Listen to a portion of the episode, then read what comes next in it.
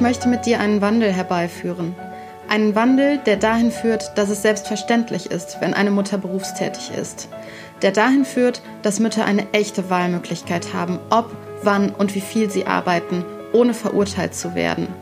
Einen Wandel, der dahin führt, dass Mamas stolz sind auf das, was sie leisten und so die wertvolle Zeit mit ihren Kindern noch mehr genießen können. Wie können wir diesen Wandel lostreten? Indem wir uns gegenseitig befähigen, Wissen teilen, zusammenhalten, uns gegenseitig stärken. Lass es uns starten, und zwar jetzt.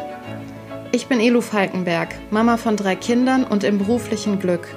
Seitdem ich mein berufliches Glück wiedergefunden habe, fühle ich mich so viel wohler und habe eine deutlich höhere Lebensqualität. Und auch meine Kinder profitieren davon, denn ich bin ausgeglichener und kann viel besser auf sie eingehen. Ich möchte, dass auch du als Mama dein berufliches Glück findest, um noch ausgeglichener und zufriedener zu sein, damit du die kostbare Zeit mit deinen Kindern noch mehr genießen kannst. Deshalb stelle ich dir in diesem Podcast Möglichkeiten vor, wie du die Stolpersteine auf dem Weg zum beruflichen Glück überwinden kannst. In dieser Folge geht es um Mittel und Wege der Machtkommunikation. Viel Spaß beim Zuhören.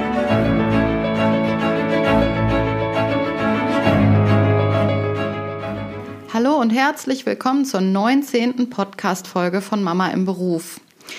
In dieser Podcast-Folge möchte ich gerne über das Thema der Mittel und Wege der Machtkommunikation sprechen. Inspiriert ist diese Podcast-Folge durch ein Gespräch, was ich geführt habe mit einer Anfang 20-jährigen Frau, die mir wiederum von einem Gespräch mit zwei mittelalten Männern erzählt hat nach welchem sie sich äh, sehr hilflos, klein und schuldig gefühlt hat. Ja, was war da passiert? Ähm, ein paar sehr effektive Mittel der Machtkommunikation wurden da eingesetzt. Und da möchte ich einmal ein bisschen näher drauf eingehen. Denn wenn man diese Mittel kennt, dann kann man sie auch besser entlarven und ähm, da ich selber auch im Berufsleben, aber jetzt auch nicht nur da, äh, schon sehr oft erlebt habe, dass solche Machtkommunikation genutzt wird, beziehungsweise da auch die Macht missbraucht wird, möchte ich in dieser Podcast-Folge darauf eingehen. Ja, wenn wir über das Thema Machtkommunikation sprechen, finde ich es an erster Stelle auch einmal wichtig, den Begriff Macht zu definieren. Äh, Im Wörterbuch steht dazu Folgendes. Es ist die Gesamtheit der Mittel und Kräfte, die jemandem anderen gegenüber zur Verfügung stehen. Auch Einfluss ist als Synonym angegeben. Man kann Macht jetzt konstruktiv oder destruktiv nutzen. Ich habe da einiges zu recherchiert. Die Quellenangaben findet ihr wie immer in den Show Notes. Ob man jetzt Macht konstruktiv oder destruktiv nutzt, hängt davon ab, ob man sie sachbezogen oder ich-bezogen einsetzt. Also sachbezogen würde in diesem Fall heißen, dass die Macht eingesetzt wird, wenn die dahinterstehende Intention gemeinschaftsfördernd ist. Also zum Beispiel, wenn man die Macht nutzt, um etwas aufzubauen, um Entwicklungen voranzubringen, um Ideen zu verwirklichen oder zum Beispiel um irgendwas Wertvolles zu schützen.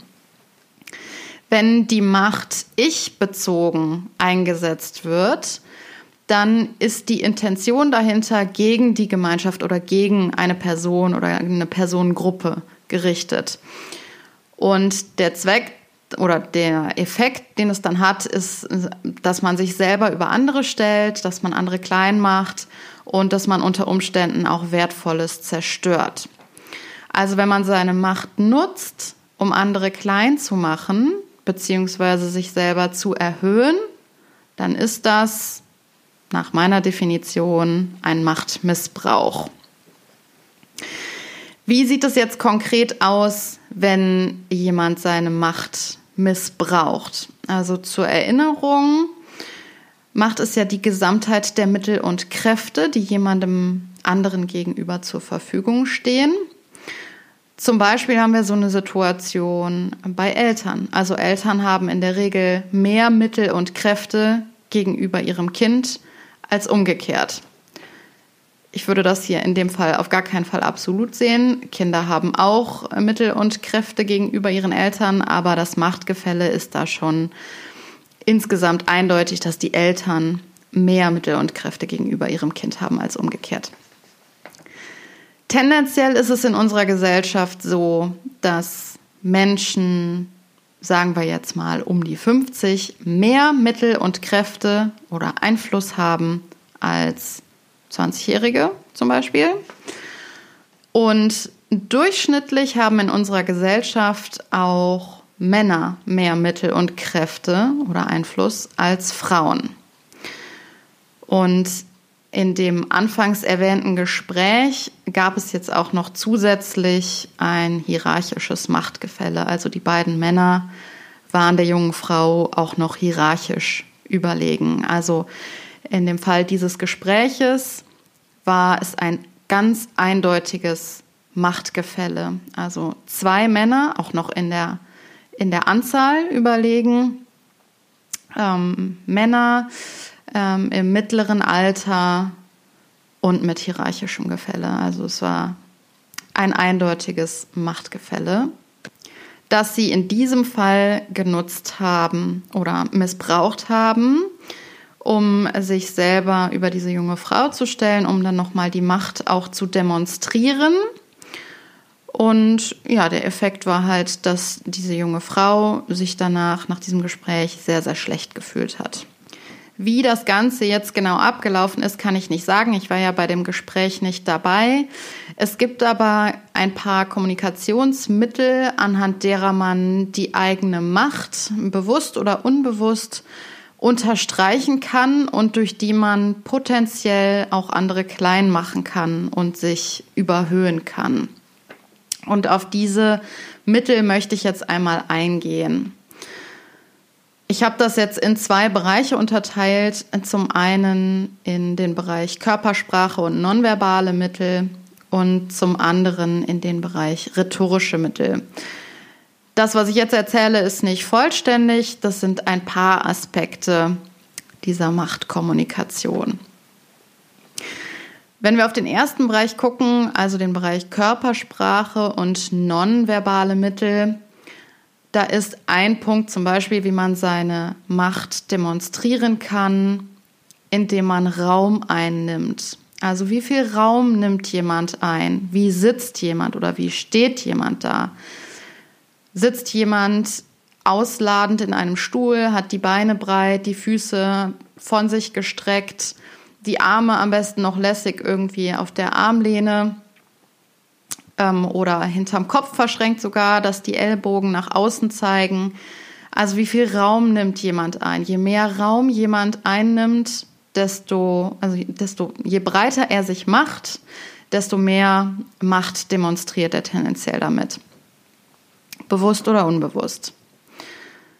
Auch ob jemand aufsteht, wenn er redet oder sitzen bleibt. Also jemand, der steht oder aufsteht, demonstriert auch seine Macht. Wie hält man seine Schultern oder die Brust? Also wenn man die Schultern zurück macht, die Brust raussteckt, streckt und womöglich noch seine Kehle zeigt, also den Kopf ein bisschen anhebt, dann ist es eine Demonstration von, ich habe keine Angst vor dir, ich bin stark, ich fürchte mich nicht. Also auch eine Machtdemonstration. Und ein sehr unangenehmes, jedoch sehr effektives ähm, Mittel der Machtdemonstration ist das Unterschreiten der interpersonellen Distanz. Also wenn einem jemand zu nahe kommt und in den persönlichen Raum eintritt, kann ganz bedrohlich wirken. Auch die Gestik kann die Macht unterstreichen, wenn man zum Beispiel weit ausladend gestikuliert. Das hat auch wieder was mit dem Raum einnehmen zu tun. Wenn man den Zeigefinger in die Luft streckt, also sowas wie eine physische Bedrohung.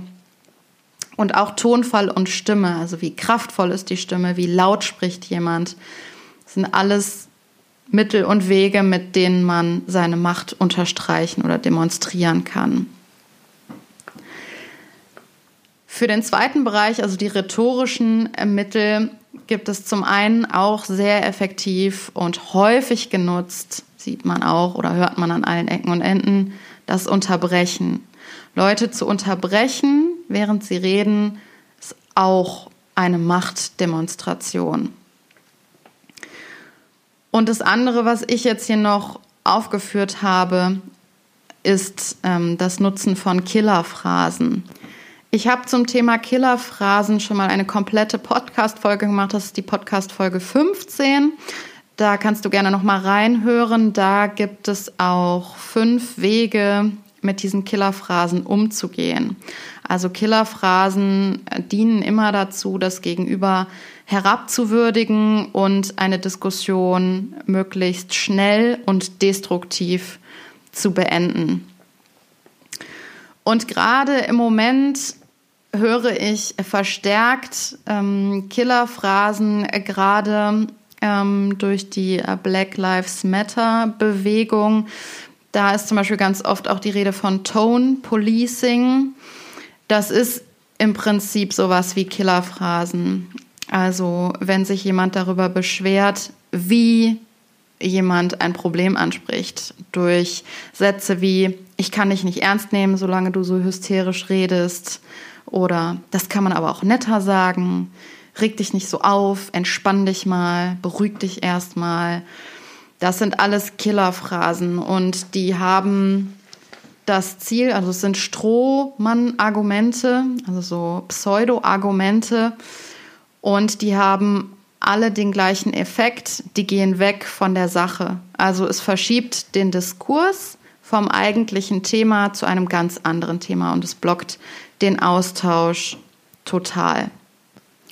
Und stellen wir uns jetzt einmal die Situation vor, in der einem jemand etwas sehr, sehr aufgebracht oder wütend oder aggressiv erzählt und jemand, der verantwortungsvoll mit seiner Macht umgeht, würde jetzt zum Beispiel so reagieren und sowas sagen wie, ich merke, du bist gerade total aufgebracht, sollen wir vielleicht zusammen überlegen, wie wir jetzt eine Lösung finden können.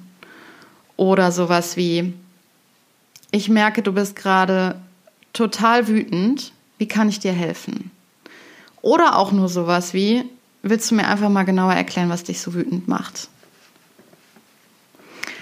Achte mal darauf, wie häufig du mit so einer Machtkommunikation konfrontiert wirst und äh, entwickle ein Bewusstsein oder ein Gespür dafür, wer seine Macht destruktiv und wer sie konstruktiv nutzt und wen du bei der Machtausübung unterstützen möchtest.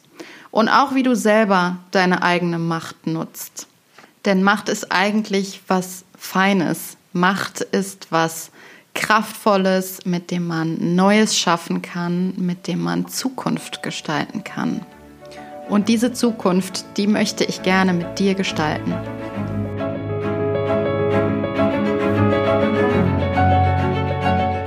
Wenn dir diese Folge gefallen hat, dann freue ich mich über eine positive Bewertung bei iTunes oder bei Spotify. Ich freue mich auch darüber, wenn du den Podcast abonnierst. Das alles hilft dabei, dass der Podcast leichter gefunden werden kann. Ich freue mich auch total, wenn wir in den Austausch kommen. Du findest mich zum Beispiel bei Instagram unter elu-falkenberg. Du kannst mir auch gerne eine E-Mail schreiben an hallo at mamaimberuf.de oder du besuchst mal meine Homepage unter www.elufalkenberg.de. Da gibt es auch ein Kontaktformular, über das du mit mir Kontakt aufnehmen kannst. Bis zum nächsten Mal. Thank you.